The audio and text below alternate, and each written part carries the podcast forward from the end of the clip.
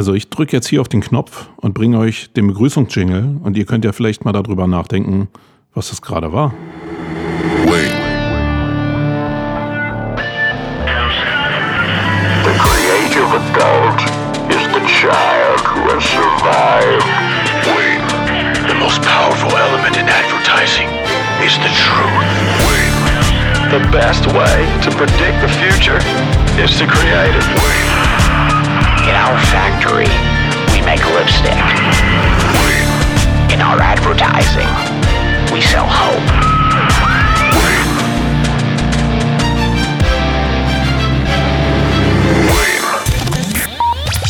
Was sonst? Was sonst? Also es gibt eine Menge Podcasts da draußen, aber was soll man sonst hören, außer Wayne? Hallo und herzlich willkommen nochmal von mir nochmal, ist auch gut. Ähm, ich glaube, ich habe es heute noch gar nicht gesagt. Aber wir sind in der Ausgabe Nummer 95 ähm, des Wayne Podcasts. Mein Name ist Marco Young und ich bin der Host in dieser Sendung. Nicht der Horst, sondern der Host. Das ist der, der das hier so moderiert. Mm. Und äh, wenn du jetzt hier noch nie zugehört hast, dann will ich dir kurz erklären, wie der Ablauf in diesem Podcast ist. Du hast jetzt einen Jingle gehört, danach gibt es sowas wie ein Housekeeping. Da lasse ich immer die letzte Folge noch so ein bisschen Revue passieren und gibt noch so ein paar Werbegimmicks bei, die ich selbst einschleusen will. Und danach gibt es sowas wie einen Blog-Themenbereich, also spannende Sachen, die ich in Blogs oder anderen Publikationen in den letzten 14 Tagen gefunden habe. Und da kann ich dich diesmal beruhigen, wenn du Wayne schon kennst. Ich habe nur eine Sache mitgebracht, die wir auch ganz kurz, kurz abhandeln, weil ich dann sehr schnell mit euch in das Hauptthema kommen will. Und das Hauptthema in dieser Ausgabe ist halt die große Welt der schnell und hektisch reich Leute, so nenne ich es immer. Also dieses, dieses Sammelsorium von ähm, Motivationstrainern, Startups, Vertrieblern, Marketern auch jetzt, Multilevel-Marketing-Typen ähm, und Network-Marketing-Typen, also alles, was da gerade so reinprasselt auf diese Welt, wo ich glaube, dass man dem nicht bedingungslos hinterherlaufen darf darf man nicht.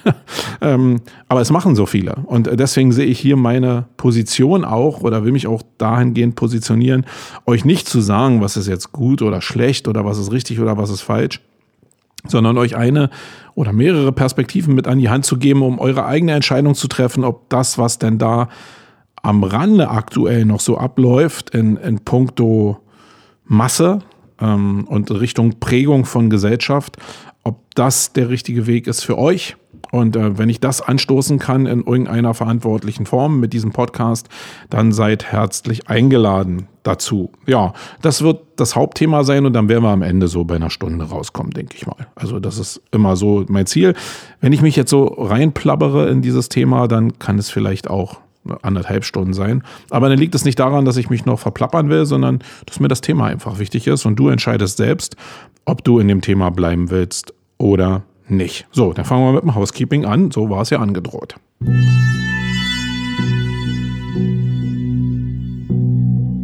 Glaubst du, Brain ist der Grund der Szene? Dann wird es Zeit für die Metaebene. Oh.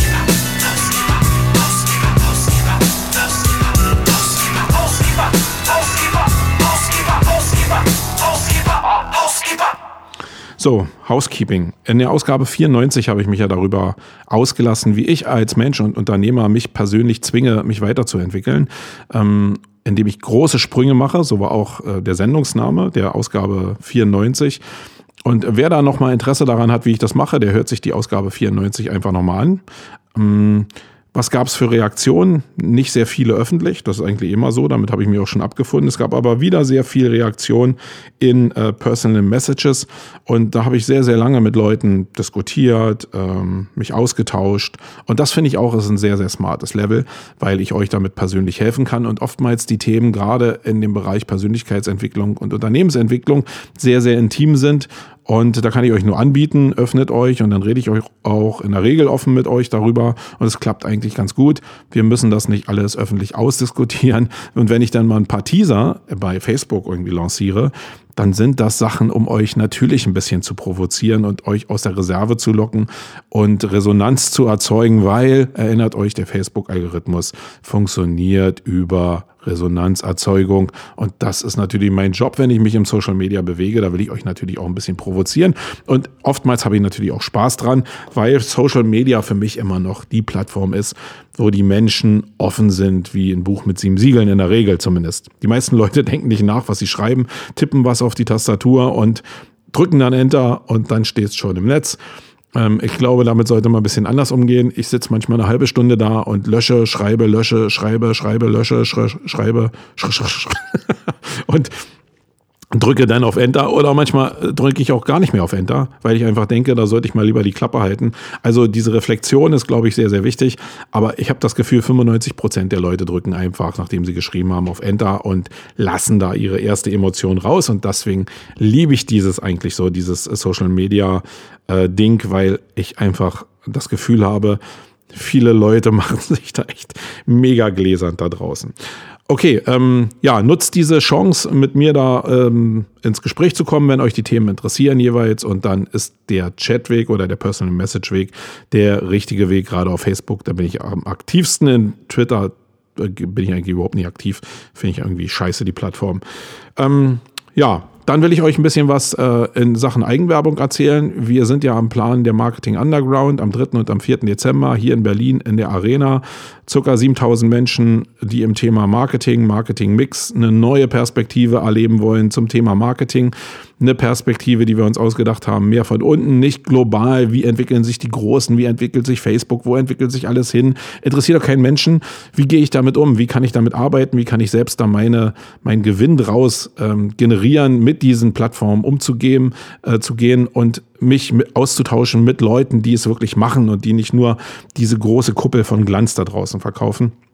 Das wird im Endeffekt am 3. und 4. Dezember in Berlin der Fall sein. Äh, in der Arena Berlin in einem schönen Underground-Style werden wir eine, am 3. erstmal eine Kreativmesse bauen zum Thema Marketing. Also kreativ sein im Marketing, das wird das große Thema sein. Sehr urbaner Flair mit sehr vielen Touchpoints aus dem gesamten Bereich des Marketings, nicht nur Online-Marketing, sondern wirklich, wie kann ich diese Teile, die im Marketing möglich sind, auch im Online-Marketing möglich sind, wie packe ich die zusammen? Welche Bausteine gibt es da draußen überhaupt, um coolen Content zu erzeugen und coole Marketingmaßnahmen Maßnahmen zu erzeugen, die ich da draußen für mich benutzen kann, auch als Mittelständler benutzen kann. Darum wird es gehen. Sehr urban, sehr human, nicht dieses sterile Messe-Ding, wie wir es von der Cebit, Cebit, wisst ihr noch? Cebit war diese, äh, diese Messe, diese, die, die es nicht mehr gibt. Ähm, so wollen wir es halt nicht machen. Ähm, das wird der Fall sein. Und da wird es auch zwei Stages geben, wo wir sehr, sehr äh, Hardcore-Themen behandeln werden, die nicht so, ah, wir laden jetzt mal die, äh, die, die KMUs in unsere Welt mit ein, sondern die werden Hardcore sein. Und jeder KMU, der da auch kommt, der sich auf das Thema Online-Marketing einlässt, der muss halt irgendwie auch schon so den offenen Geist haben, dass er das Thema aufnehmen will, weil so ein bisschen Kratzen am Marketing, das bringt halt überhaupt nichts mehr. Du musst dich auf das Thema einlassen, um diesen digitalen Wandel in deiner Firma, wenn du so oldschool bist, einfach voranzubringen. Sonst funktioniert das alles gar nicht mehr. Und am vierten haben wir eine Konferenz-Show, ähm, wo ich einfach mal ganz offensiv dieses Thema Unterhaltung, Show äh, mit dem Thema Konferenz matchen will in einer neuen Art von Bühnenkonstellation, in neuer Art von Präsentation. Da sind wir gerade mega, megamäßig dabei, Speaker ranzuholen. Ich bin echt froh, dass wir den Aaron Draplin als einer der begnadetsten ähm, Grafikdesigner ähm, und auch Typen und auch Gründer von Field Notes, diesem kleinen Heft, ähm, begeistern konnten, zu unserer Veranstaltung zu kommen. Es äh, wird aber auch der Julius van der Laar da sein, wo wir ein bisschen Marketing im politischen Bereich auseinandernehmen werden. Es wird der Calvin Hollywood sein, den ich nicht in seinem Business-Thema lassen will, ähm, sondern den ich äh, zwinge, wieder in sein altes Feld, nämlich Fotografie, zurückzukommen, der uns zeigen wird, wie man coole Aufnahmen macht, die man dann in Social Media auch benutzen kann. Kurze Hacks, kurze Abkürzung, äh, um wirklich cooles Zeug zu erzeugen. Und wir werden noch sehr vieles andere haben. Wir werden eine Menge Film haben. Wir werden viele Leute aus Presse, Funk und Fernsehen haben, die direkt was mit Marketing zu tun haben, um auch da so eine, so eine Mixtur zu erzeugen, was es an Möglichkeiten eigentlich alles gibt. Ja, da bin ich sehr stark zurzeit involviert. Wir kümmern uns darum, wie die Bühne gebaut wird, wie aus, aus einer Sichtweise, wo horizontal die Menschen sitzen, wie hoch die Bühne sein muss, wie hoch die Leinwände sein müssen, wie die Soundbeschallung sein muss, äh, wie die Bühne aussieht, damit wir die ganzen Eventteile, die, die Thementeile da stattfinden lassen können, etc. pp. Das ist wieder, und wer die 94 dann hören wird, äh, genau einer dieser großen Sprünge, wo ich aus meinem Online-Marketing-Universum so raustrete und mich als Unternehmer und Mensch weiterentwickle. Das ist cool und damit verlerne ich ja nicht Online-Marketing oder Suchmaschinenoptimierung, sondern ich entwickle mich halt weiter. Also wer da dabei sein will, der meldet sich einfach an. Der äh, Messetag ist kostenlos, da muss man sich einfach nur anmelden. Da müsst ihr einfach darauf achten, dass er noch ein Hotel kriegt und Tickets überhaupt kriegt, weil wir sind schon ganz gut mit, mit der Buchung, muss ich sagen. Das läuft in dem Bereich klar gut, weil es ja kostenlos auch ist. Ähm, wir wissen noch nicht genau, wo wir die Grenze ziehen. Irgendwas zwischen 3.000 oder 5.000 Leuten. Das wird sehr daran liegen, ob wir das jetzt so volllaufen lassen, dass ähm, dass wir ähm, so einen Stand haben wie vielleicht bei der Gamescom. Das finde ich persönlich nicht ganz so geil, wobei wir nicht wissen, wie die sich über den Tag verteilen, wie, die, wie ihr denn da als, als Person auch kommt. Ähm, das wird sehr stark ja davon abhängen. Und ähm, ja, oder wir wollen es eben mit 3000 Leuten irgendwie organischer lassen, weil es irgendwie ja, gemütlicher ist. Ich weiß noch nicht genau, wo, wo die richtige Mitte ist. Das wird aber auch die Konstellation zeigen, wie viele Eventteile wir noch einbauen, wie viele Kreativteile wir noch einbauen. Und daran werden wir entscheiden, wo wir den Cut machen. Wenn du also ein Ticket haben willst, dann bist du jetzt auf der sicheren Seite, weil es kann schon durchaus sein, dass wir irgendwann nicht 5000 reinlassen, sondern eben nur 3000 reinlassen. Und dann bist du auf der sicheren Seite. Auch für die Konferenz gibt es natürlich noch Early Bird Tickets. Da sparst du jetzt aktuell 200 Euro zu dem Normalticket und kannst dir dann schon äh, Plätze sichern in dem Format. Ja, das ein bisschen als Eigenwerbung und ein bisschen als Teaser für das Event, wenn du da Fragen hast, wenn du dich vor allen Dingen einbringen willst, indem du uns mitteilst, was du eigentlich von einer modernen Konferenz, von einer normalen Messe erwartest, ähm, dann ja, chatte mich an, schick mir personal Messages und äh, lass mich an deiner Welt teilhaben, weil wir wollen wirklich das geilste Ding bauen, was es aktuell gibt mit euch zusammen, nicht nur nach meinem Mindset. Also ich bin da Feuer und Flamme, aber ihr dürft auch gerne Beergrounder äh, Feuer und Flamme für dieses Event sein. So, das war genug der Eigenwerbung. Ähm, dann will ich noch mal kurz einen Hinweis loswerden zu Kribbeln im Kopf. Alle Leute, die, die das Kribbeln im Kopf haben, die aus der Kreativbranche kommen, die aus dem Grafikdesign kommen, die werden vielleicht dieses Buch als Klassiker kennen. Und ähm, ich glaube, es steht in vielen, äh, bei vielen Kreativen im Schrank. Und dieses Buch gibt es jetzt als E-Book kostenfrei. Also ich persönlich stehe ja überhaupt nicht so auf E-Books, weil so ein haptisches Buch im Regal zu haben, ist viel, viel cooler, muss ich sagen. Also mit E-Books komme ich überhaupt nicht klar. Die liegen bei mir in irgendeinem Ordner und die gucke ich mir überhaupt nie an. Also bei einem haptischen Buch, das steht im Regal und da habe ich wenigstens noch die Chance, wenn mich das Thema beschäftigt, irgendwann reinzugreifen und reinzugucken. Bei so einem E-Book mache ich das irgendwie nicht. Das ist eine Typsache. Vielleicht bist du da ganz anders. Und wenn du anders bist, dann hast du eben die Chance, kostenlos dieses E-Book ähm, von Kribbeln im Kopf abzulangen. Und ähm, alle Leute, die sich, also das war das erste Thema oder das zweite Thema, und alle Leute, die jetzt gerade als ich äh, bei der Marketing Underground über Aaron Draplin geredet habe, wer da getriggert wurde und ähm, dem Typen auch folgt, und er ist ja wirklich ein Typ, ähm, ähm, der kann vielleicht mal bei Skillshare vorbeigucken. Da macht nämlich Aaron Raplin ähm, schnell und hektisch reich Kurse. Ähm, nee, nee, nicht schnell und hektisch reich, aber wie ihr im Endeffekt zu, zu coolen Grafiken kommt, seine Herangehensweisen an Grafikdesign, an gerade geradliniges und klares Grafikdesign. Er ist ja mehr oder weniger ein Logo-Designer. Ähm, dann guckt einfach mal da rein. Der hat da neue Kurse veröffentlicht und die sind ganz cool. Zumindest ich ziehe sie mir immer rein. Einfach weil er äh, ein cooler Grafiker ist, aber weil er auch einfach ein Typ ist. Ich mag ihm einfach gerne zuschauen. So, das war eigentlich schon das Housekeeping. Äh, wir sind bei 13 Minuten. Ich bin ein Lava-Typ. Also ihr merkt das schon, wenn ich hier sage im Vorfeld, wir kommen bei einer Stunde oder anderthalb raus, dann liegt das an so Sachen wie dem, dass ich dann nicht die Klappe halten kann. Ähm, wir kommen aber jetzt mal zu den Blog-Themen und das wird sehr, sehr kurz, das verspreche ich euch.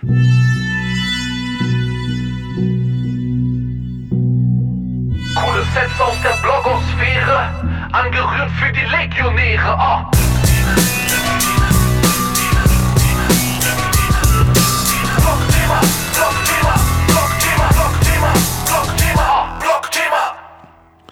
So, Blogthemen. Ich habe ja versprochen, es gibt nur ein Thema und daran will ich mich auch halten.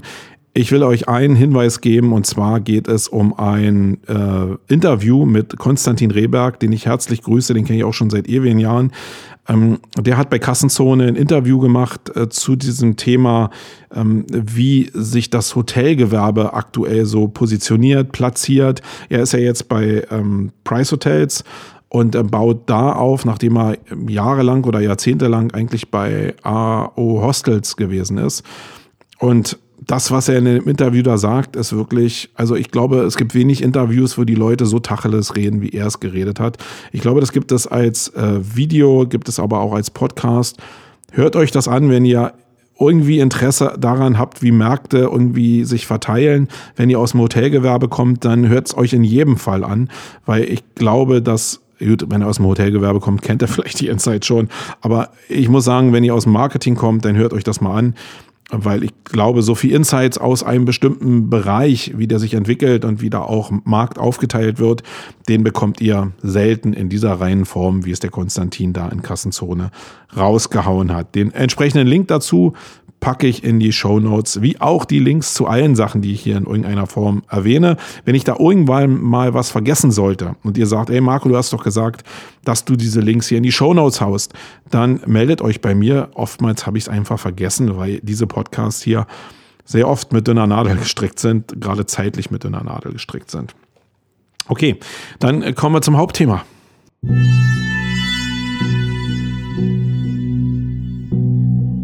Denken groß wie eine Daisy Cutter. Sei bereit für das Main-Geschnatter. Oh.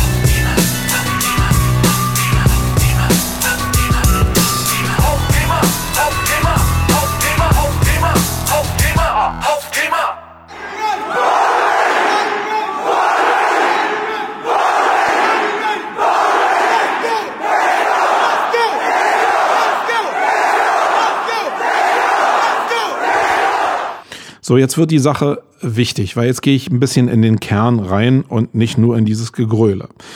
Ähm, mach mal die Augen zu. Das Coole ist, ich denke jetzt gerade daran, dass du Auto fährst und Podcast hörst und ich dir empfehle, mach mal die Augen zu. Also wenn du nicht Auto fährst oder wenn du nicht deine Augen benutzen musst, um irgendwas zu kontrollieren, dann nutze mal die Gelegenheit und mach einfach mal die Augen zu. Und ich stelle mir gerade den Stefan vor, den Rudi, der mit dem Fahrrad nach Hause fährt und äh, jetzt die Augen zumacht und gleich irgendwie in die nächste Laterne fährt. Oder alle Leute, die jetzt joggen. Das ist mir so, also mit dem Augen zu ist mir jetzt so spontan, so spontan eingefallen. Und, äh, bitte schickt die Kostennoten jetzt nicht an mich, also sondern probiert die Sache zu kontrollieren und macht dann die Augen zu.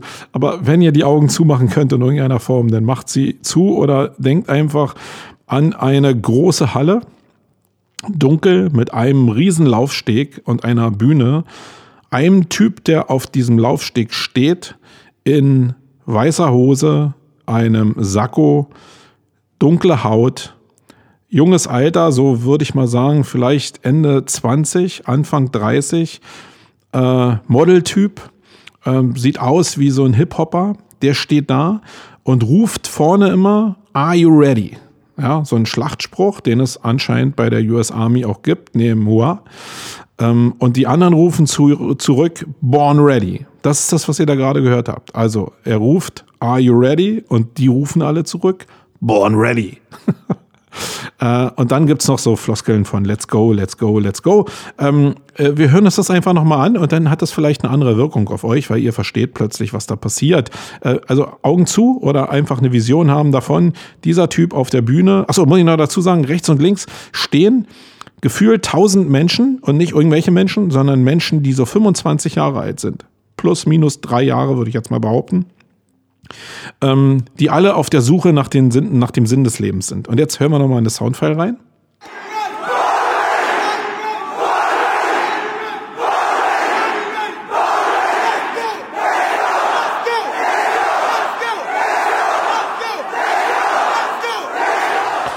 Also immer wenn ich das jetzt höre und ihr habt ja die Augen zugehabt, ihr konntet euch das vielleicht jetzt vorstellen, was da abläuft und ich werde auch in die Shownotes nochmal einen Link packen, wo ihr auch noch eurer Vision nochmal ein Video, also ein Live-Mitschnitt einfach dazufügen könnt. Und da könnt ihr kontrollieren, ob eure Vision, die ihr jetzt vor, vor eurem geistigen Auge hattet, ob das dem entspricht, was ihr denn da seht. Ähm, ich muss sagen, mich erinnert das immer an an die NS-Zeit. Adolf Hitler, Goebbels, irgendwie so dieses Einpeitschen. Natürlich ist das so ein deutsches Ding und äh, man schiebt das als Deutscher immer sehr schnell in diese Richtung. Dabei ist es beim Fußball ja nicht anders. Wenn der Trainer am Seitenrand die Leute nach vorne treibt, ist der Hebel eigentlich derselbe. Deswegen ist eigentlich dieser Vergleich unfair, aber es spiegelt einfach nur das wider, was bei mir so hochkommt, wenn ich das höre und auf der anderen Seite sehe, dass sehr viele junge Menschen und nicht nur Hunderte, sondern Tausende von Menschen in solch einer Halle einer einer Person solche Resonanz schenken, dann finde ich das, ich weiß nicht, ob ich es, ich kann nicht als, ich kann es nicht als gefährlich einstufen. Es löst aber was in mir aus, wo ich sage, okay, jetzt musst du aufpassen. Hier passiert irgendwas. Das ist vielleicht wichtig, weil da sehr viele Menschen von betroffen sind und auch mittlerweile sehr viele Menschen von betroffen sind, die aus dem Feld oder die in das Feld des Online-Marketings reinkommen könnten oder schon drin sind. Ähm, und diese Trennung erkläre ich euch hinterher alles nochmal. Also, das soll der Einstieg sein in diese Welt von, ich nenne sie jetzt mal schnell und hektisch reich ähm, werden.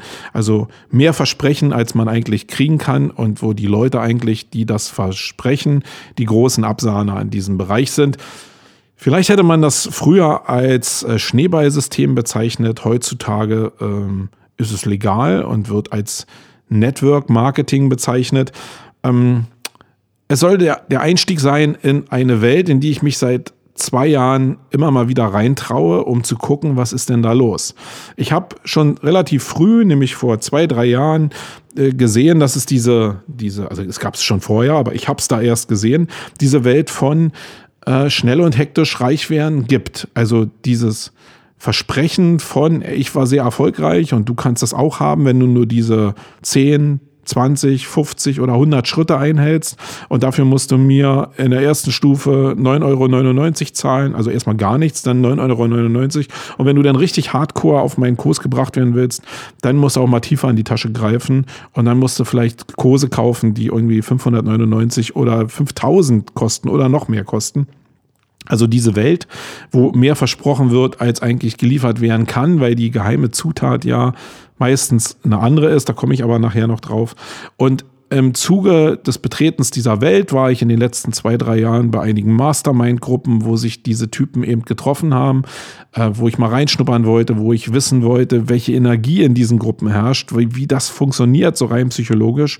Und ähm, das mache ich ab und zu. Und in, am letzten Wochenende war ich eben bei der Entrepreneurs University in Wiesbaden, einem klitzekleinen Event mit 6000 Leuten, was ähm, grundsätzlich nicht hundertprozentig nach diesem System funktioniert, wo aber die Präsenz von diesen Menschen, die nach diesem System arbeiten, sehr, sehr massiv und präsent ist. Und bei dieser ähm, Entrepreneur University war ich und habe das auch kundgetan, in meiner Bubble zumindest. Und das hier soll sowas wie ein Recap sein zu dieser Veranstaltung, aber noch viel mehr. Ich will schon beleuchten, ist es jetzt die große Welt der Lüge? Was da stattfindet in diesem Network Marketing, in diesem Multilevel Marketing? Ähm, oder ist es die große Wahrheit eigentlich, die aktuell, wo wir aktuell als Gesellschaft hintreiben und wo du dich als Unternehmer warm anziehen musst, wenn du deine Wertekarte nach oben halten willst, in einem, in einer Welt, die halt sehr, sehr abdrift, abdriftet in Richtung Oberflächlichkeit und in Richtung fehlender Werte vor allen Dingen.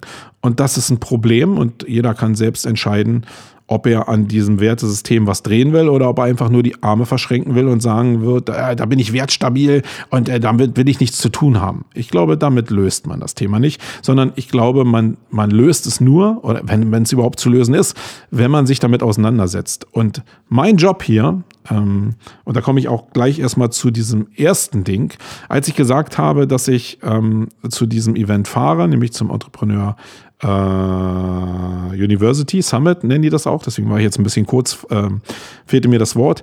Da gab es natürlich heftige Reaktionen aus meiner eigenen Bubble. Und ja, das ist, glaube ich, relativ schwierig. Viele Leute, vor allen Dingen, und das verwirrt mich eigentlich am meisten und das erschreckt mich auch, weil das so Teil von diesem Bild ist. Das ist so, das ist ja das, was so skurril ist. Die Leute schreiben sich auf die Fahne, wertstabil ähm, oder bestimmte Werte zu verteidigen. Und da sind jetzt Leute, die kenne ich persönlich seit Jahren, die, ähm, die kennen eigentlich mein Wertesystem, für was ich stehe. Und wenn ich dann mit bestimmten Rezeptoren spiele äh, im Netz, also gerade in Facebook, dann gibt es so Hinterfragungen von, ah, bist du jetzt schon auf der anderen Seite, bist du jetzt auf der dunklen Seite, bist du jetzt auch ein Multilevel-Marketer, hast du dich auch von ähm, Thaddeus jetzt locken lassen auf diese Welt von schnellem Reichtum. Und ich glaube, die Leute wissen oder merken gar nicht dabei, dass die Leute einfach abstempeln. Also wer gerade, also Leute, die mich nicht kennen, die haben vielleicht die also die dürfen vielleicht auch, weil sie mich ja nicht kennen, äh, mich in eine bestimmte Ecke stellen. Mit dem Risiko muss ich ja leben, wenn ich mich damit auseinandersetze. So oberflächlich, wie das von den Leuten ist, aber in dieser Welt leben wir aktuell. Ähm, aber die Leute, die ich schon kenne, die wissen, was ich die letzten 20 Jahre gemacht habe.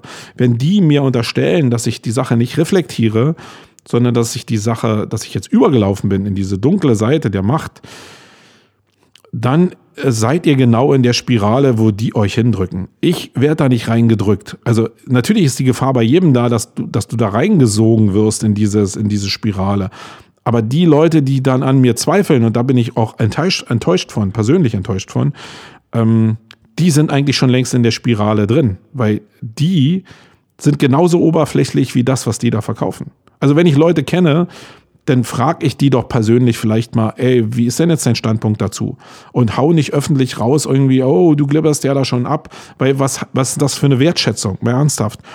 Ich investiere Zeit in den letzten 20 Jahren in bestimmte Personen, um die kennenzulernen, um auch in, in dem, was ich mit denen mich unterhalte, mein Wertesystem äh, zu übermitteln.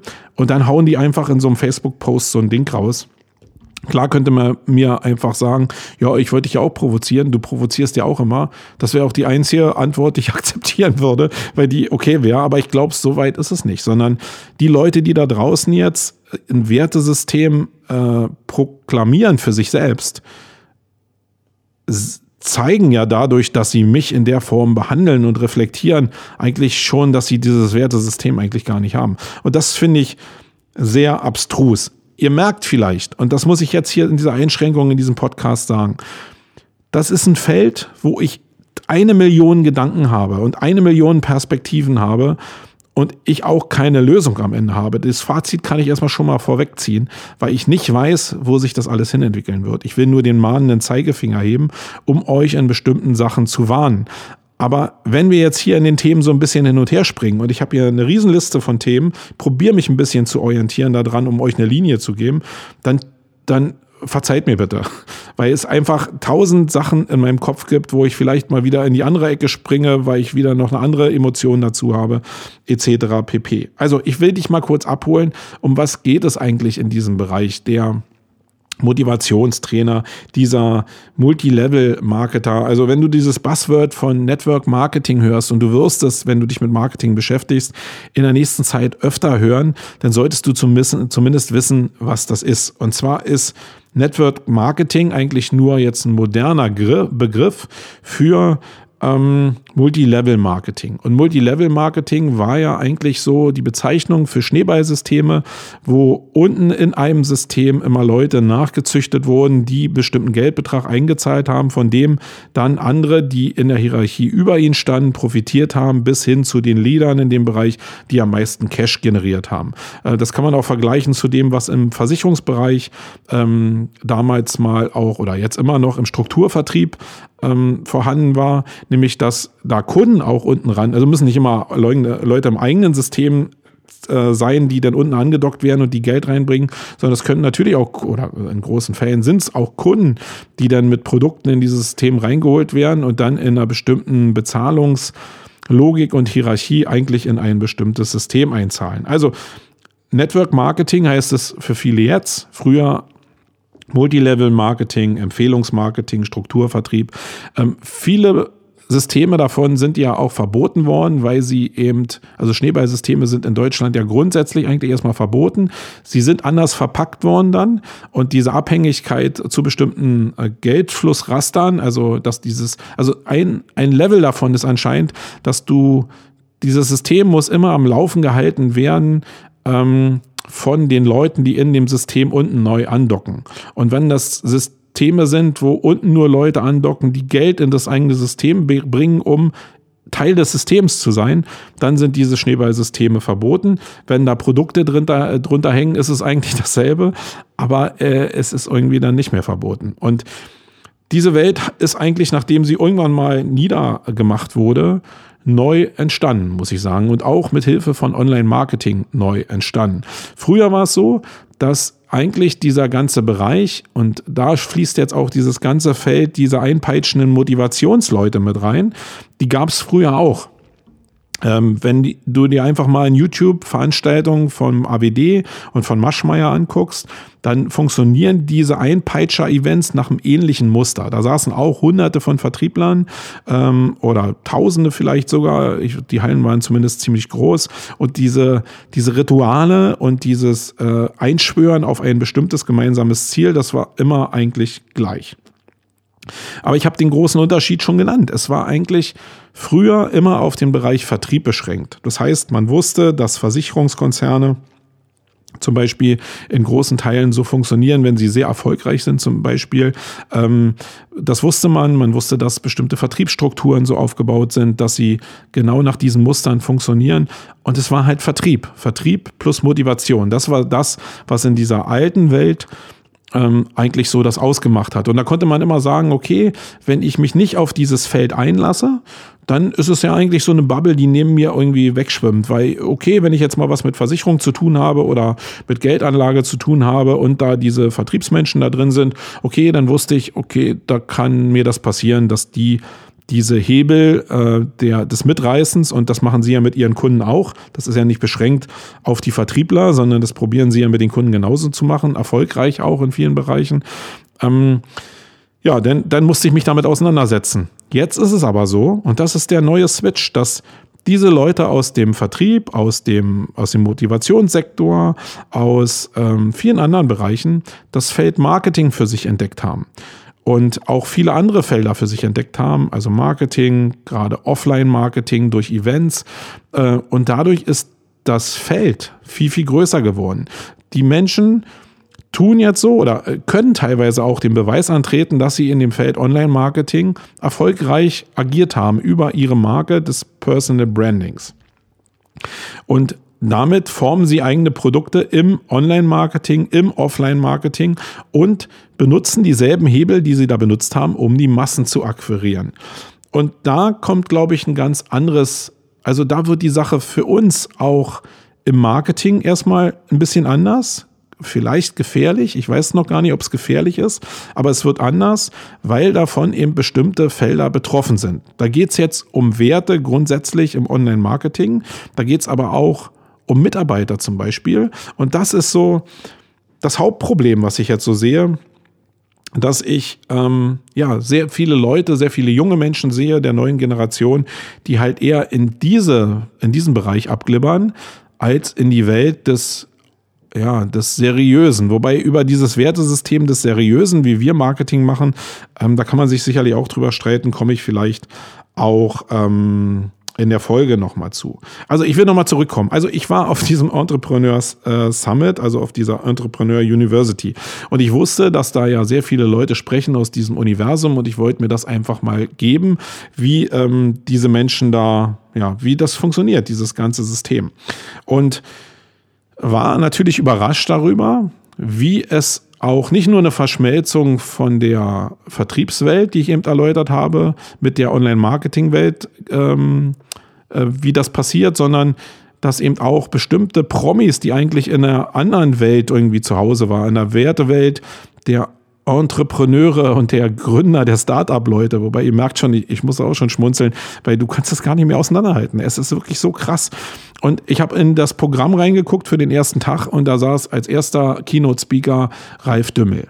Ralf Dümmel steht jetzt für mich wirklich für jemand, der es von unten nach oben geschafft hat äh, zu einem Unternehmen, was 250 Millionen Umsatz im Jahr macht, der in der Höhle der Löwen unterwegs ist und der eigentlich für mich authentisch seine Geschichte rüberbringt und der eigentlich für die Startup-Welt was mit seinem Wertesystem verbinden will. Dem unterstelle ich überhaupt nichts Böses. Aber der sitzt da vor 6000 jungen, jungen, sehr, sehr jungen Menschen, also 25 plus minus drei Jahre, und ist fasziniert davon, wie viele junge Menschen sich mit Gründung, mit Startup und Entrepreneur-Dasein beschäftigen.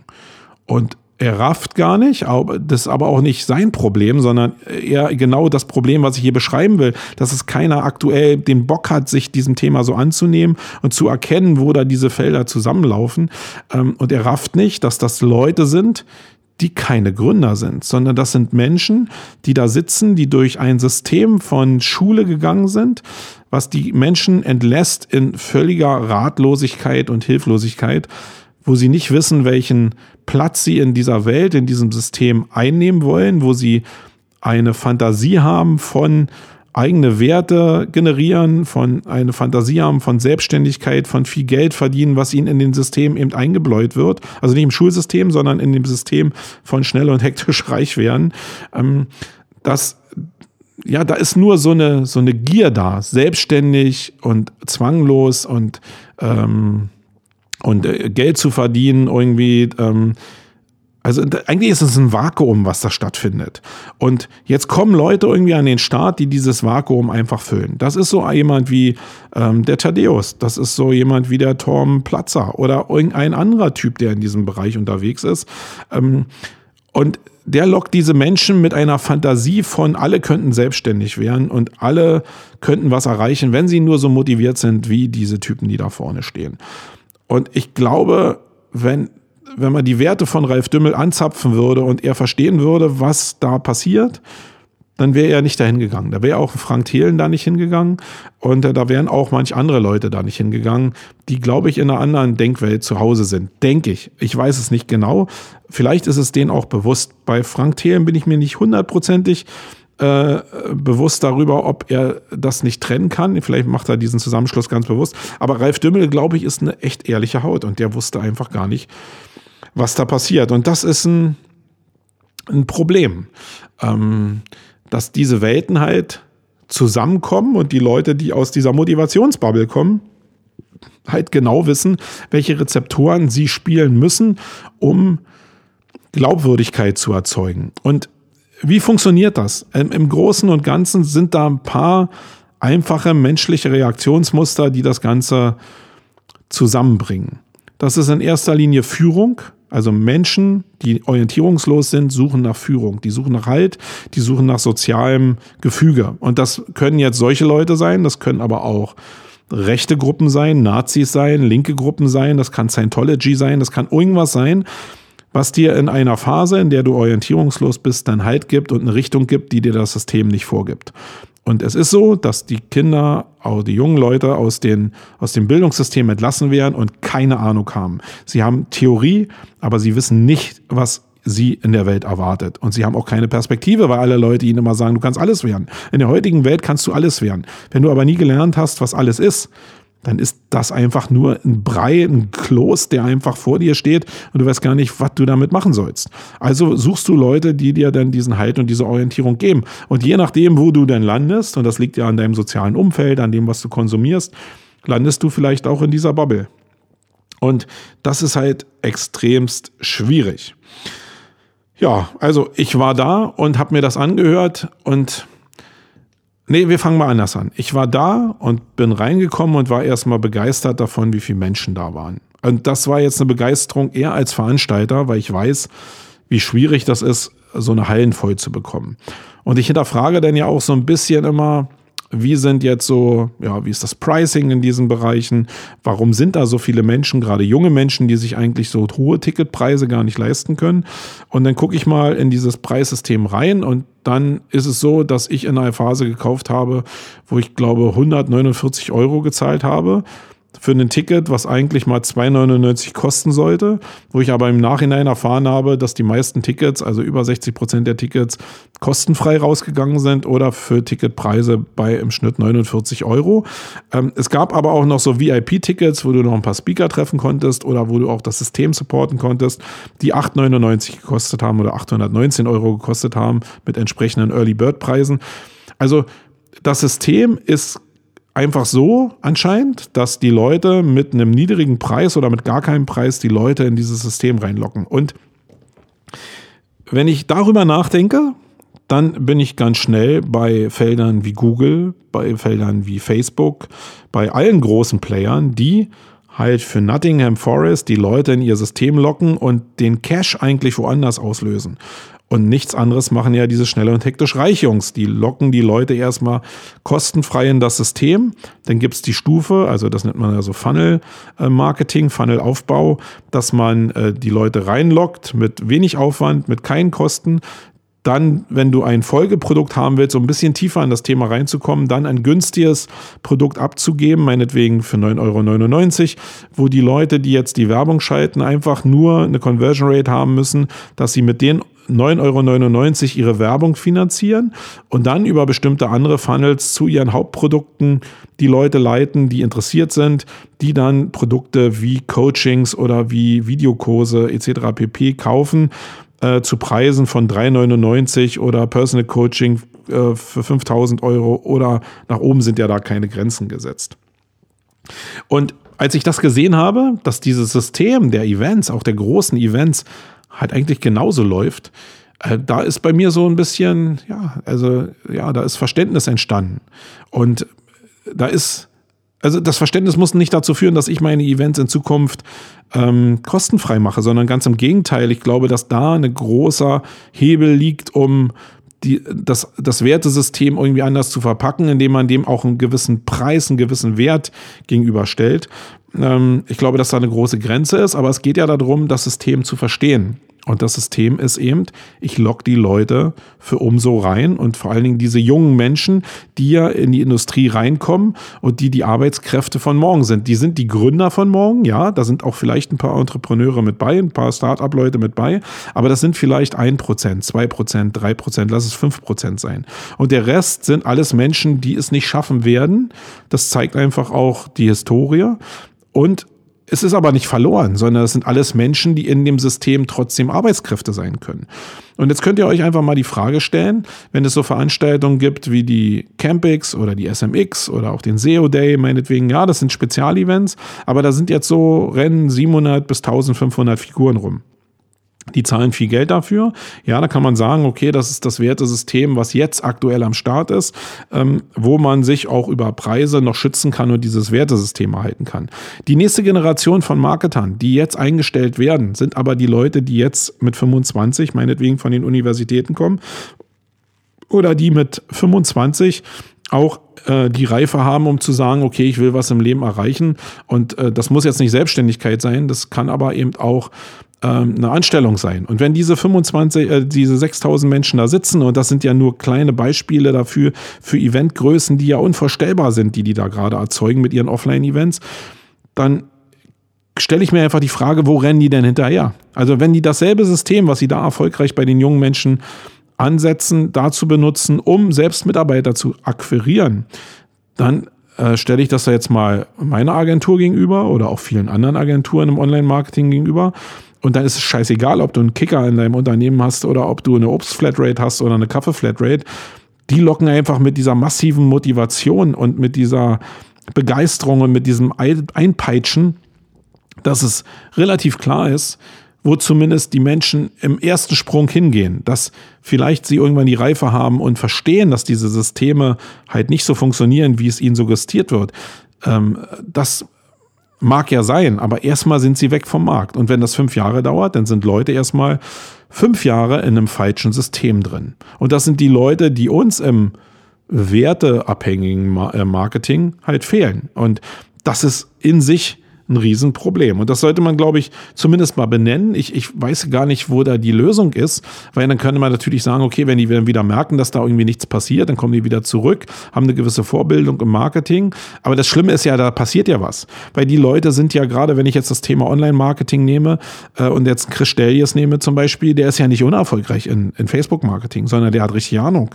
Das ist ja das Schlimme. Und du sitzt auch da in diesen ganzen Sessions und hörst die Leute an und die sagen ja nicht, die lügen ja nicht sondern die benutzen dieselben Worte, die ich auch benutze, mit demselben Werteraster. Also, das ist komisch, du benutzt dieselben, Werteraster muss ich zurücknehmen.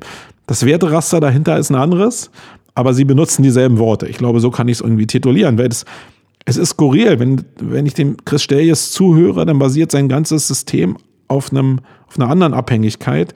Aber der Werdegang vom Fließbandarbeiter zum erfolgreichen Investor, Buchautor und Seriengründer. Das sind ja so die drei Skills, die die immer nach vorne hängen. Also du wirst ja kein erfolgreicher Mensch in der Welt, wenn du nicht äh, Gründer bist, wenn du nicht vom Fließbandarbeiter zum Millionär geworden bist, wenn du nicht mit Lamborghini fährst, wenn du nicht einen Anzug trägst, wenn du ähm, nicht Seriengründer bist, wenn du, ähm, also du musst bestimmte Faktoren eben wirklich haben. Buch, Buchautor, das fehlt mir noch. Ich glaube, Buch ist ganz, ganz wichtig. Du, du musst ein Buch geschrieben haben, sonst wirst du gar nichts in dieser Welt. Und da ist auch wieder ein Fünkchen Wahrheit dran, weil die Leute diesem Thema auch wirklich so gnadenlos hinterherrennen. Sie rennen diesem Thema Anzug so gnadenlos hinterher oder Styling, ähm, Lebensart von Lamborghini, Rolex etc. pp. Sie rennen diesem Buch, diesem, also alle dieser ganzen Oberflächlichkeit rennen sie so massiv hinterher. Und das ist ein, ich muss ich immer wieder sagen, ein Problem. Aber vielleicht ist es auch nur für mich ein Problem, weil ich ein alter, weißer Mann bin, irgendwie, der auch nicht verstanden hat, dass das das neue Rock'n'Roll ist. Und ähm, wenn ich dann zwei Generationen zurück gucke, dann haben meine Eltern vielleicht oder die Eltern meiner Eltern auch das schon zu der nächsten Generation gesagt. So what? Ich weiß es nicht. Ich glaube, dass es kein gesundes Wertesystem ist und ich bin schon relativ offen für den Bereich. Ähm, aber ich muss mich damit auseinandersetzen, weil das ist das, was da draußen entsteht. Okay, ähm, was habe ich hier noch auf meiner Liste? Ich probiere ein bisschen die Tuchfühlung zu wahren. Ähm, die Reaktion der Leute in der Bubble hatte ich äh, schon erklärt. Kleider machen Leute habe ich ein bisschen auch schon erklärt. Ich hatte in der letzten Woche ja äh, so ein paar provokante ähm, Facebook-Nachrichten rausgehauen, wo es gerade um das Thema Kleidung ging und wo man auch gemerkt hat, wie die Leute sich daran reiben an dem Thema. Ich weiß, dass das schwierig ist. Und da ist auch wieder so die Sache, wenn ich da über dieses Event laufe und junge Leute sehe, die vielleicht 23 sind, eingezwängt in, in teure, ähm, in teure Anzüge mit Hochglanzschuhen, die Haare gegelt und da auf dicke Hose machen, dann kommt mir einfach der Kotzekübel hoch. Da, da kann nichts hinter sein, weil die Leute einfach so verdammt jung sind und einfach nicht so viel Lebenserfahrung Erfahrung haben können, um jetzt als Coach durch die Welt zu rennen. Das kann gar nicht sein. Und das will ich auch nicht zulassen. Da kommt mir echt, da krempeln sich mir die Fußnägel hoch. Aber dennoch hat es in meiner Welt der 50-Jährige eine Wirkung, einen Anzug zu tragen, hochgestellt zu sein, erfolgreiche äh, Illusionen zu schaffen. Und es wird in der Welt, und da muss ich ja aufpassen als alter weißer Mann, wird in der Welt der Leute, die 25 sind oder noch jünger sind, eben auch eine entsprechende Wirkung haben. Dieses von, hey, der sieht ja adrett aus, der kann sich diesen Anzug leisten, den ich mir nicht leisten kann, der scheint in Autos zu fahren, die ich mir nicht leisten kann was macht der, was ich nicht aktuell kann? Das, der, der Hebel ist ja derselbe. Und deswegen ist es ja so ein Riesentrugschluss, dass man sagt, ey, äh, mir krempeln sich die Fußnägel hoch. Aber dennoch muss ich ja aufpassen, dass ich mich diesem Thema öffne, weil die Hebel einfach immer funktionieren und auch in jeder Kohorte von Altersgruppe auch funktionieren. Und das kann ich euch auch nur raten, dass ihr da den Kopf oben haltet. Und eins will ich noch dazu sagen. Natürlich bin ich jemand, der gerne im Hoodie rumläuft und der gerne auch lockerer rumläuft und ähm, einfach authentisch ist. Aber ich kann euch aus eigener Erfahrung sagen, authentisch zu sein, ist der schwierigste Weg. Du musst eine viel höhere Hürde kriegen, um mit authentischem Auftreten, auch optisch, äh, eine Akzeptanz bei den Leuten zu bekommen, die den ersten Kontakt haben. Das ist einfach so. Und da kann ich jetzt sagen, ja, ich kann ja die ganze Zeit locker sein und wenn du einen gewissen Erfolg hast, einen unternehmerischen Erfolg hast, dann glaube ich, ist es auch die Spitze des Eisberges, dass du sagen kannst, du kannst leger gekleidet sein und trotzdem hast du die Autorität und auch den, den Expertenstatus, dass die Leute dir Erfolg abnehmen. Ich glaube, dann hast du es erst geschafft und das hat jetzt nichts mit lockerer Kleidung zu tun, sondern dass du dir eigentlich aussuchen kannst, in welcher Kleidung du rumrennst und nicht gezwungenermaßen, weil du Erfolg so, also, äh, also weil du die Illusion Illusion von Erfolg schaffen willst, sondern weil du wirklich erfolgreich bist. Ich glaube, das ist wirklich ein cooler Move. Alles andere ist irgendwie gekünstelt. Also zum Thema Kleidung, ich glaube, das ist nochmal ein eigenes Thema. Da äh, vielleicht, da muss ich mal einen Spezialpodcast zu machen. Ich glaube, zu diesen ganzen Themenfeldern, die da mit involviert sind, muss ich mir auch mal Leute in die Sendung holen, mit denen ich darüber pro und contra diskutieren kann, weil es einfach kein oben und unten gibt. Es gibt kein schwarz und weiß. Und wenn ich jetzt einfach mir angucke, was vielleicht in Amerika los ist, ich, ich glaube, diese Gesellschaft funktioniert schon immer so. Die, von Oberflächlichkeit, von, von äh, Vertriebstypen, die jetzt natürlich das Online-Marketing für sich entdeckt haben. Äh, das ist, glaube ich, nur auch in Deutschland so ganz negativ getriggert, weil wir eben durch unsere Geschichte auch ein anderes Verhältnis haben zu dieser Abhängigkeit zu Leitfiguren. Dabei war es immer in der Geschichte schon so und ich glaube, Menschen werden auch nie anders sein. Menschen wollen persönliche Freiheit, sie wollen aber Orientierung und eine, und eine, eine Richtung haben.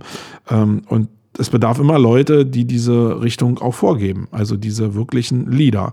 Und das hat eben viel mit Empathie zu tun, mit Auftreten, mit äh, ja, selbstbewusstem Auftreten, mit, äh, mit der Scheinwelt aber auch.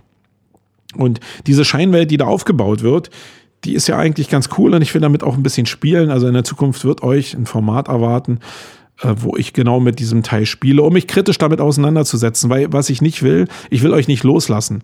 Wenn ihr mich in diese Ecke von schnell und hektisch reich schubsen wollt, macht es bitte. Ist mir scheißegal. Ähm, ich will mich kritisch mit dem Thema auseinandersetzen, um meinen eigenen Weg in erster Linie zu finden, aber vielleicht auch ein paar Leute zu finden, die mein Werteraster teilen, die aber ihr Werteraster nicht aufgeben, indem sie einfach sagen, ich ziehe mich zurück und äh, scheißegal, ich bin, ich stehe selbst für meine eigenen Werte ein, sondern die auch daran arbeiten, ein werteres System äh, nach vorne zu tragen. Und damit kann man ja dieselben Hebel benutzen, die diese ähm, ähm, Network-Marketer auch benutzen, nur eben für die Werte, die wir benutzen. Ähm, wobei das eben auch schwierig ist. Ich lerne jemanden kennen, der sagt, er hat dieselben Werte wie ich und in Wirklichkeit hat er gar nicht dieselben Werte wie ich. Ich glaube, Werte zu beurteilen ist gar nicht so einfach, weil sie wie ein Stück Kernseife sind. Die können sich ja auch ständig verändern. Deswegen, es ist sehr, sehr schwer. So, ähm, Thema Eintrittspreise haben wir gemacht. Thema Menschenmenge haben wir gemacht. Ähm, wie haben die sich zusammengesetzt, die Menschen? Das war noch eine Sache, die habe ich mir immer so, die äh, habe ich mich immer so umgeguckt und habe gedacht, okay, was sind das hier für Menschen? Und ich hatte so das Gefühl, von dem wir die geredet haben, sind das schon sehr viele Abiturienten, Studenten, aber auch, und äh, ja, da, da setze ich mich jetzt einfach mal der Gefahr aus, dass ich jetzt wieder in der Ecke gestellt werde, auch sehr viele Menschen, die zumindest einen Migrationshintergrund haben. Was auch wieder für eine Orientierungslosigkeit vielleicht spricht, aber auch, ja, auch diesen, diesem Verlangen, irgendwie was im Leben zu erreichen. Und das ist, wie gesagt, überhaupt gar nicht negativ. Aber ich glaube, dass die, dass es eben neben diesen ziellos agierenden Studenten und Abiturienten und Schülern eben auch diese Menschengruppe von Leuten gibt, die auch so sozial vielleicht das Gefühl haben, im Abseits zu stellen, von der Gesellschaft nicht mitgenommen zu sein, dass auch die nach einer Lösung für sich suchen in Form von Anerkennung, in Form von finanzieller Unabhängigkeit. Und da sind bestimmte Gruppen vielleicht auch natürlich äh, ich will nicht sagen anfälliger, aber äh, die, die treibt es da mehr rein. Und das konnte man, glaube ich, schon sehen. Und das hat überhaupt nichts jetzt mit rechter Ecke zu tun, sondern ich glaube, das ist einfach ein Fakt gewesen und ich glaube, das lässt sich sozial auch begründen. Und ähm, da ist ja dann eher die Frage, warum driften die denn da ab? Und ich finde es ja eigentlich aber auch cool, dass die dann, also bevor die Drogen verkaufen, sollen die lieber äh, Multilevel-Marketing machen. Das ist mir dann in der Relation auch wieder scheißegal, weil auch Drogenverkauf ist ja oftmals auch Perspektivlosigkeit und einfach, ich komme in so einen Container rein, wo Leute mir einfach Geborgenheit geben, wo ich Teil eines Systems bin und auch noch Geld verdiene. Also wenn du die Sachen mal einfach realistisch vergleichst, dann sind diese ganzen Systeme alle, alle relativ identisch. Auch wenn ich jetzt weiß ich nicht, bei, bei der Deutschen Bank anfange und jetzt mir da auch ein großer Verdienst, die große Verdienstwurst vor die Nase gehalten wird, dann bin ich ja auch Teil eines sozialen Systems, dann bin ich auch Teil eines Wertesystems, was eben über Bezahlung läuft in erster Regel. Und wenn du die ganzen Sachen einfach mal runterbrichst, dann sind die Rezeptoren oftmals halt dieselben. Ja, ich habe mich darüber ausgetauscht, wie ähm, die Menschen vom oder äh, artikuliert, wie die Menschen die jungen Menschen vom Arbeitsmarkt verschwinden werden. Ähm, was habe ich hier noch? Achso, ich habe hier so ein, noch so ein Thema vom. Also ich gehe nochmal auf das Event ein. Also ich muss mal das trennen. Ähm, das eine ist dieses interne, wie die Menschen da reingelockt werden, und auf der anderen Seite gibt es ja meine Perspektive als Veranstalter auf so ein Event. Und jetzt erstmal der Veranstalter, der Robin heißt da, glaube ich, der ist äh, gefühlte 25, 27 Jahre alt. Und der hat das Ding aus dem Boden gestampft. Und das ist wirklich, also da sind wirklich Leute, die, die haben auch wirklich was drauf. Und den Robin würde ich jetzt einfach mal, egal welche Hebel er benutzt und aus welchem Universum er kommt, so ein Event zu wuppen, das ist schon ganz geil. Das muss ich einfach nahtlos, also neidlos anerkennen. Ähm, das, was er da gemacht hat, auch in Vorleistung gemacht hat, das kostet ja alles auch Geld, äh, so eine riesen Location anzumieten. Das, was er auf der Bühne gemacht hat, das, was er in Show, in Richtung Sound, in Richtung ähm, Acts gemacht hat, das ist alles schon richtig, richtig geil gewesen. Und, und das ist ganz wichtig, wenn ich mich an diesem Event langhangel ein Thema habe ich noch gar nicht beackert. Also diese Welt, wie die zusammenprallen, nämlich diese Vertriebswelt, diese Marketingwelt und diese ähm, Motivationswelt, also alle diese schnell und hektisch reich Parameter, die ja so ein schlechtes Wertesystem haben sollen. Wenn ich in, also es gab einmal diesen Konferenzbereich und es gab einen Expo-Bereich, der auch relativ groß war. Und da war auch sehr, sehr interessant zu beobachten, dass da neben einem Thaddeus Koroma e-, eben auch äh, eine Procter Gamble stand, eine deutsche Vermögens, äh, irgendwas, äh, also seriöse Firmen, die ich so mindestens als seriös eingestuft habe, das Land Hessen äh, mit einem großen Stand dabei war. Also ganz normale Firmen, die neben diesen Multilevel-Vertriebssystemen, Motivationssystemen eben gestanden haben. Und das war für mich das klare Zeichen, dass es die Welten gar nicht mehr zu trennen gibt. Das heißt, was ist jetzt eigentlich die Schlussfolgerung? Ist es so, dass ich mich jetzt trennen muss und mein Wertesystem abkapseln muss von dem? Oder muss ich mich auf diese Welt einlassen, weil sie einfach Teil des Systems ist, so oberflächlich wie es auch sein mag? Ist vielleicht das Wertesystem, was ich habe, gar nicht das richtige Wertesystem, weil es einfach, weil Wert vielleicht ganz woanders entsteht, als da, wo ich es denke? Ich glaube, das ist mittlerweile echt schwierig und ich habe ja zu Anfang schon gesagt, ich habe keine Lösung dafür. Meine Lösung ist, das Thema nicht kategorisch zu verweigern, wie es da draußen viele Leute tun, denen ich das auch zum Vorwurf mache, ähm, ohne jetzt Namen zu nennen, äh, sondern dass ich mich mit dem Thema auseinandersetze, um meinen Weg in dieser neuen Welt zu finden. Und ich habe gestern mal, das könnt ihr auch gerne mal machen, ich bin so ein Fest- und Flauschig-Hörer und da haben Olli Schulz und Jan Böhmermann dieses äh, About You Award Event auseinandergenommen, ähm, weil sie gesagt haben, das ist an Oberflächlichkeit nicht mehr zu überbieten. Ich habe es mir in YouTube mal angeguckt, die erste halbe Stunde, und ich muss sagen, es ist wirklich, wirklich schrecklich. Schrecklich. Also es ist wieder so, wenn ich das an meinen Fußnägeln festmache, dann haben die sich wieder hochgekrempelt. Guckt euch das mal an, vielleicht haltet ihr das bis zum Ende durch das ist, also wir müssen uns nicht über Multilevel-Marketing nur unterhalten, sondern guck dir mal die ganze Instagram-Welt an. Die, diese Schickimicki-Welt von Glamour, diese Schickimicki-Welt von YouTube. Das ist das Wertesystem, was bei den jungen Leuten entsteht. Und das jetzt noch zusammengebracht mit Multilevel-Marketing, Network-Marketing, da entsteht was, was Reichweiten hat, die kannst du nicht leugnen. Das hat Reichweiten und Durchschlagskraft, die immens ist. Und das, du kannst es nicht verweigern. Du kannst nur mit diesem System agieren, weil das, das sind die jungen Leute, die auf den Markt kommen und denen musst du irgendwie auch, also mit denen musst du ja irgendwie umgehen. Sonst bist du irgendwie ein wirklich ein alter weißer Mann, der irgendwann dasteht und den Knall nicht gehört hat. Und das will ich persönlich nicht. Ähm, da will ich aber auch nicht, dass wir gesellschaftlich dahin driften, wenn wir da nur irgendwie daraus erkennen, wo wir Werte, die wirklich wichtig sind, wie Familie, wie soziale Bindung, wie was Gutes tun für andere, was die auch teilweise machen, die, die claimen sich ja dieses, ey, wir gehen jetzt hier nach Äthiopien und äh, bohren Wasserbrunnen für das Geld, was wir verdient haben. Das machen die ja alles und das machen die auch grandios. Ähm, aber wenn diese Werte hochgehalten werden, dass wir dann diese Werte fördern und dann eben da Spreu von Weizen trennen, um eben auch zu gucken, ja, sind es jetzt nur Systeme, wo jetzt äh, Wasserbrunnen gebohrt werden? Und da gespendet wird, um ein gutes Bild zu erzeugen. Und in Wirklichkeit haben die Leute dann kein Wasser mehr, weil große Konzerne dieses Wasser dann in, äh, in ihre Kapitalsysteme reinpumpen und die Menschen da selbst nichts mehr haben. Äh, nach außen dieser Schein entsteht, als würden sie was Gutes tun und in Wirklichkeit nichts Gutes entsteht. Das zu trennen und irgendwie zu recherchieren und das anzuprangern, ich glaube, das kann nur unser Job sein. Und ich hoffe, dass ich mich da in der Richtung positionieren kann als jemand, der beide Welten kennt, beurteilen kann und dann erst seinen Wertestempel darauf setzt, um zu gucken, wie kann ich denn diese Werte erreichen. Ähm, ich hatte einfach, als ich das hier so durchgegangen bin, mal die Vision, dass wir vielleicht irgendwie mal ein lockeres Treffen dazu machen, um dieses Thema zu diskutieren. Ich glaube, dass es spannend sein kann, auch für Marketer, um diese Hebel zu verstehen schreibt mir doch einfach mal persönlich oder in den Kommentaren, ob ihr Bock hättet, einfach mal ein klitzekleines Treffen zu machen, vielleicht von 20 Leuten, würde ich jetzt mal so behaupten, vielleicht auch mehr. Schreibt mir einfach die Resonanz, wo wir uns mit diesem System einfach mal auseinandersetzen, die Sachen beleuchten und mal gemeinsam gucken, wie man sich da in diesem System auch aus der Blickperspektive Marketing orientieren kann. So, das äh, war, da war jetzt gar kein Fazit dahinter. Ich habe auch gar kein Fazit. Ich habe ja schon seit Jahren gesagt, dass ich bestimmte Sachen einsetzen will, um meine eigenen Ziele auch im Punkto Werteraster zu verfolgen. Meine, mein Wort war dazu mal Populismus, abgeleitet an dem, was ähm, der Donald Trump da macht. Also populistische Sachen funktionieren ja und Populismus ist ja auch in Teilen so oberflächlich, dass es sich sehr stark matcht zu dem, was ich jetzt gerade hier erzählt habe.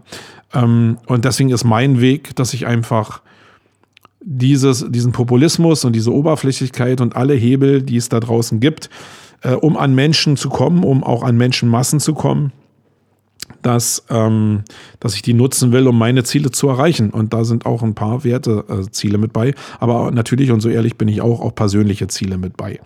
Ähm, vielleicht muss man sich nochmal gegenüberstellen, äh, hatte ich vorhin, glaube ich, als Zahl gar nicht so gesagt. 1500 Menschen äh, bei der SMX, 6000 Menschen da das auf zehn Jahre hochgerechnet mit derselben Performance und die Leute im, auf der dunklen Seite sind viel, viel gieriger als die Leute, die bei der SMX zum Beispiel rumsitzen. Ähm, da glaube ich, da kommt eine ziemliche Welle auf uns zu und wir müssen da vorbereitet sein, um uns abzuschirmen. Und ich muss es nochmal noch mal oben weiter äh, erklären, ähm, weil ich glaube, dass da ein großes Problem hängt wie unsere Gesellschaft sich grundsätzlich entwickelt. Also wir haben ja aktuell einen riesen Move weg von Produkten hin zu Dienstleistungen. Und gerade in den Großstädten ballen sich die Angebote an Dienstleistungen immens. Da entstehen die meisten Arbeitsplätze. Nicht so sehr, indem wir so innovative Produkte haben. Die haben wir immer weniger. Das ist ja das, was der Frank Thelen auch immer sagt, dass wir einfach Player werden müssen weltweit für coole Produkte. Noch leben wir von den Wertschöpfungsketten und von den Ausbildungsständen der Vergangenheit. Also wir können schon eine Menge, auch eine Menge Sachen, die weltweit für Leute interessant sind. Aber die Chinesen, die Amis und die Inder, die pennen alle nicht. Und auch die Osteuropäer, die pennen alle wirklich nicht. Und wenn ich das jetzt einfach mal 30 Jahre nach vorne spule, dann werden wir immer mehr zu einer Gesellschaft von Dienstleistern. Also Leute, die eigentlich nur noch sagen, wo es lang gehen müsste. Wenn wir jetzt eine Gesellschaft bleiben würden, die Produkte erzeugt, dann glaube ich, hätte dieser ganze Markt von Motivation etc. pp., also wovon ich jetzt kritisch drüber gesprochen habe, nicht so sehr die Chance. Aber jetzt fasst dir mal an die eigene Nase, guck dir mal die Vision für Deutschland an oder für Europa an in den nächsten 30 Jahren. Ich persönlich tippe eher auf Dienstleistungsfokus. Und wenn es so ist, dass Dienstleistung gewinnt, dann ist der Bereich der, der mitgewinnen wird. Und dann dreht sich das ganze Schiff nochmal. Okay, das wollte ich jetzt als Perspektive nochmal einbringen. Dann habe ich ein paar Fragen noch, äh, die, die mich erreicht haben im Zuge von Facebook äh, zu dem Thema. Ähm, und da hat äh, der, der geschätzte Kollege Gmürek ähm, äh, da will ich nur, du wirst es ja vielleicht sicherlich hören, ähm, du hast es übertrieben, das will ich nur mal sagen. Also achtet ein bisschen darauf, was ihr da draußen macht. Ich bin bestimmt tolerant, aber wenn es irgendwann zu sehr nervt, ist es auch anstrengend. Und dann belastet das meinen mein Lebensalltag und dann will ich mich damit auch nicht mehr umgeben. Äh, ich will aber trotzdem auf deine Frage eingehen, ähm, weil ich werde nicht alles bedingungslos rausschmeißen, was auch du schreibst oder andere schreiben, aber die Sachen, die mich immer wieder nerven und immer wieder nach demselben Schema laufen, die werde ich auch einfach löschen. Da bin ich halt totalitär. Mir scheißegal. Aber der Gemüse hatte die Frage gestellt, äh, werde ich jetzt persönlich zum Surmenschen? Nein, weit gefehlt. Die Frage ist, wo ist die Definition? Das haben auch einige gefragt, wo ist denn da die Grenze? Es gibt gar keine Grenze. Die Felder sind einfach so überlappend und das hat sich auch daran gezeigt wieder, dass der ähm, Ralf Dümmel da gesessen hat ähm, und äh, der Frank Thelen da gesessen hat und einfach so die Welten miteinander verschmolzen sind. Auch Microsoft da war mit einer Keynote. Das alles vermischt sich miteinander. Die Start-up-Welt, die die ja auch eine riesengroße Bubble ist. Ähm, da habe ich heute wieder im äh, Manager-Magazin zwei Artikel gelesen, wo auch wieder Welten aufgebaut worden sind nach den eigentlich populistischen selben Schematas, wie sie äh, auch diese Welt benutzt bei Schnell und Hektisch Reich, wo aber ganze Startups gebaut werden. Also eigentlich ist die ganze Welt Schein und Sein. Und ähm, ich glaube, es gibt gar keine Grenze, die man da richtig ziehen kann. Deswegen werde ich zum Surmenschen. Nein, ich will mir nur diese Welt angucken, um zu lernen. Ich will halt einfach mich als Mensch entwickeln und dazu muss ich sehr, sehr viele Felder aufnehmen. Dann hat äh, der Maximilian Kramer ein paar Fragen geschrieben. Gibt es Gemeinsamkeiten zwischen SEO Goldgräberstimmung von früher und Sur heute? Hundertprozentig. Also diese diese jungfräuliche Stimmung, die innerhalb der SEO-Szene im Jahr 2000 und den folgenden Jahren entstanden ist, wo die meisten Leute ja auch aus dem illegalen Bereich gekommen sind, muss ich mal sagen. Also die meisten Leute, die ich kenne, sind aus dem Daler-Business gekommen und haben da die Kohle entwickelt, um im SEO-Business äh, irgendwie Fuß zu fassen. Da also ein großer Anteil von Leuten. Und was eigentlich so der Hauptunterschied war, ist, dass da so ein Spirit entstanden ist, so ein Zusammenhalt unter den Leuten, aber auch so eine Gier da war, jetzt bestimmte Sachen zu bewegen. Und diese Gier, die gibt es im SEO-Bereich jetzt wirklich nur noch sehr begrenzt, muss ich sagen. Die gibt es aber in diesem, wenn ich es jetzt mal als schnell und hektisch reich definiere, in dieser Welt schon sehr stark. In allen Mastermind-Gruppen, wo ich bin, in allen Motivationskursen, die ich besucht habe oder auch in dem Event, zeigt sich, dass da eine Dynamik entsteht, von der andere Online-Marketing-Agenturen sehr, sehr weit entfernt sind. Jetzt kann man sagen, okay, diese Ruhe mit Bedacht an bestimmte Themen ranzugehen, das wird äh, das ist eigentlich das, was der Schlüssel ist. Und da würde ich auch vielen Leuten recht geben. Also sowas, was der Markus Höfner da draußen macht, einfach sehr ruhig und sachlich an Themen ranzugehen, ist natürlich die andere Seite der Medaille.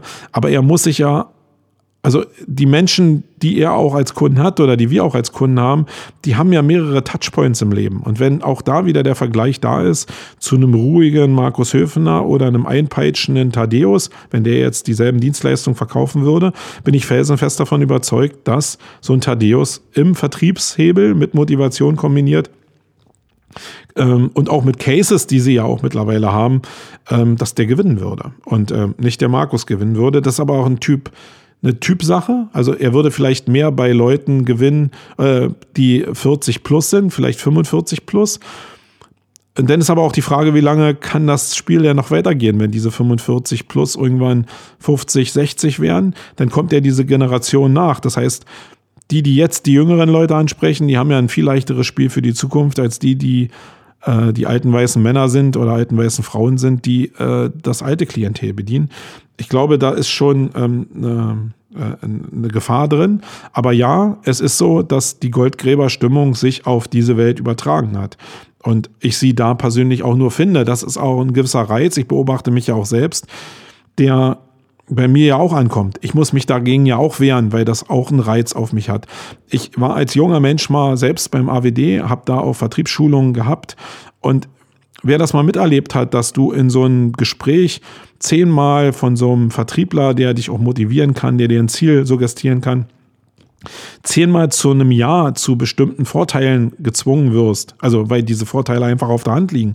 Und du sollst dann nachher einen Vertrag unterschreiben und du fühlst dich schlecht, weil du dann plötzlich Nein sagen sollst, dann weiß, da wusste ich das erste Mal, okay, hier ist so Manipulation im Spiel, aber ich ich erlieg dem ja, weil ich habe mich ja schlecht gefühlt. Also ich habe zwar den Nein gesagt, weil ich dem nicht nachgeben will, aber trotzdem, dass dieses Gefühl in mir entstanden ist, das zeigt mir ja, dass ich genauso von diesem System getriggert werde, ähm, wie alle anderen da draußen auch. Und ich glaube, das ist auch schon wichtig, dass ich diese Schwelle von was macht es mit mir einfach ausloten kann, um meine Grenze im Wertesystem stabiler zu halten.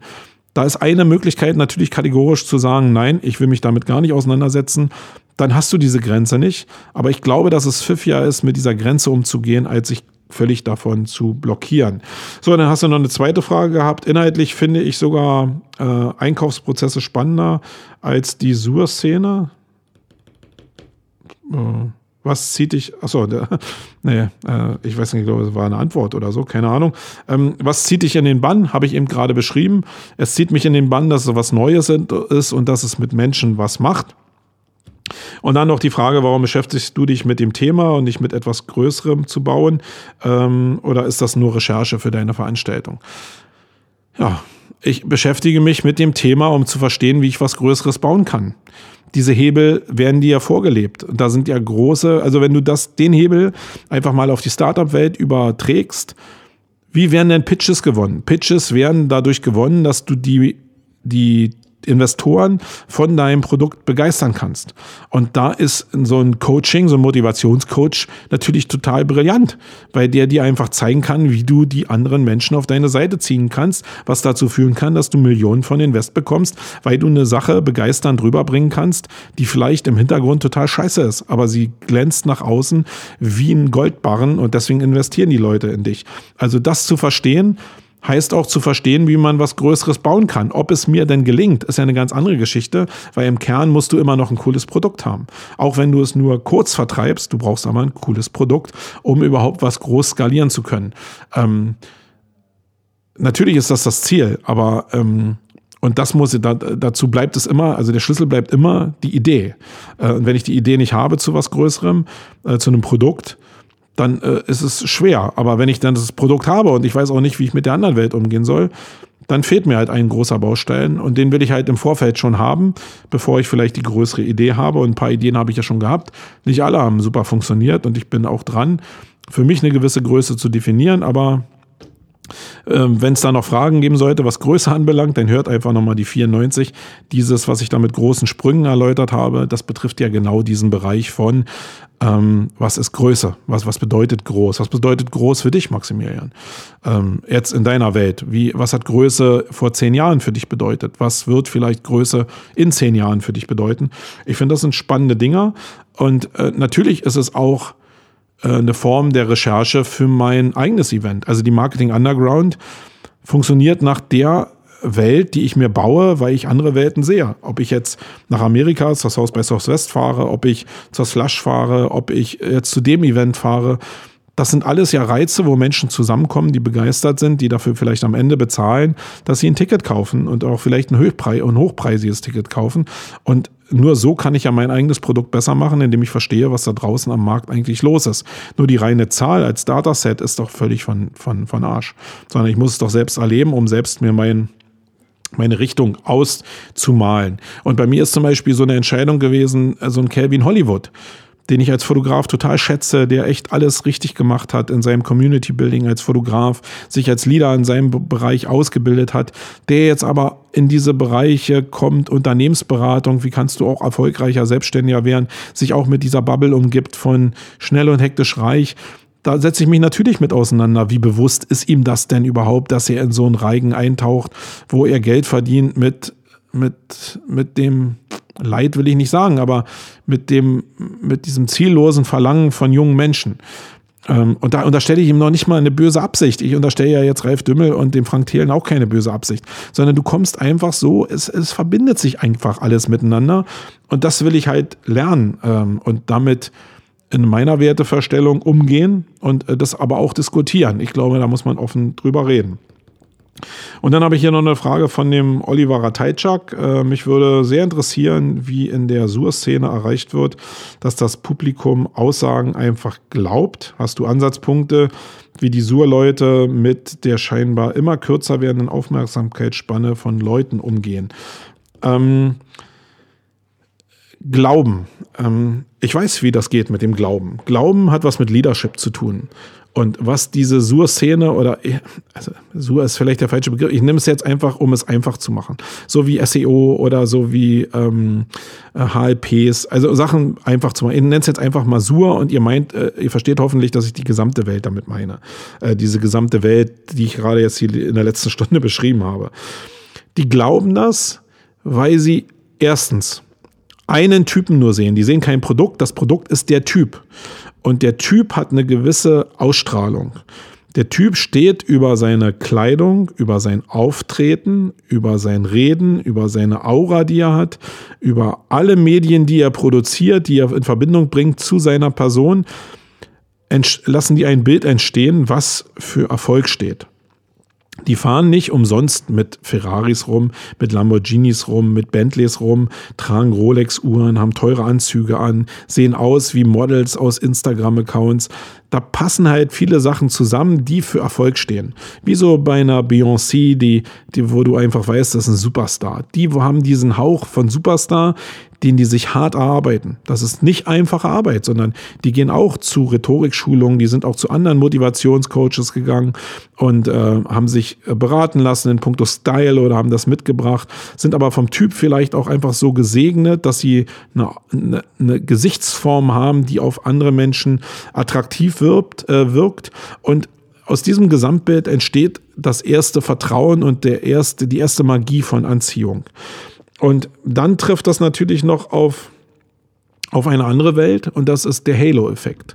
Also der Halo-Effekt ist ja so, dass dass es Leute gibt, die schon Milliardäre sind, Millionäre sind, Leute, die es nach außen hin so tun, als ob sie es geschafft haben, äh, weil sie gute Vertriebler sind, weil sie gute Motivationsmenschen sind.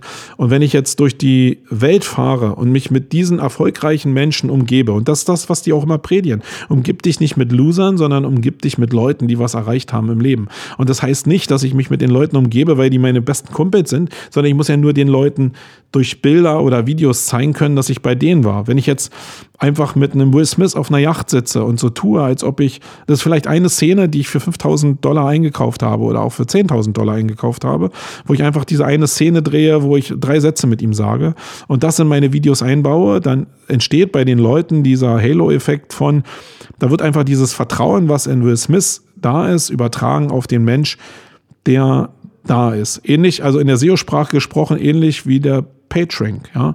Also wenn du einen Link kriegst von einer starken Seite, dann wird was von der Wertigkeit, von dem Trust übertragen auf deine Seite. Und so ist es mit diesen Bildern und Videos auch. Da wird halt was von der Aura, von diesem erfolgreichen Menschen übertragen auf den, der dann diese diese Rezeptur aufnimmt. Und so ein Mensch wie der Thaddeus Karoma, äh, Koroma, der fährt halt die ganz, das ganze Jahr durch die Welt und ja, hat entweder die Möglichkeit, umsonst die Leute kennenzulernen oder zahlt auch dafür, die Leute kennenzulernen die halt schon so erfolgreich sind und macht jetzt nicht nur ein Instagram-Bild mit denen, sondern macht eben auch ein Video mit denen, was eben noch mehr Nähe suggestiert. Und das ist ein großer, großer Hebel von Halo-Effekt. Äh, dazu kommen dann noch diese Marken, Lamborghinis, äh, Rolex, also alles, was so ausmacht. Und noch dann dazu vielleicht als Königsklasse diese, die, die Geschichte, die die haben, also im Thema Storytelling äh, angesiedelt, das, was der Thaddeus und was viele da auf der Bühne gemacht haben bei der, ähm, bei der University, ist, dass sie einfach gezeigt haben, wie sie als armer Mensch mit viel Leid ihren Weg gemacht haben, jetzt zum erfolgreichen Unternehmer.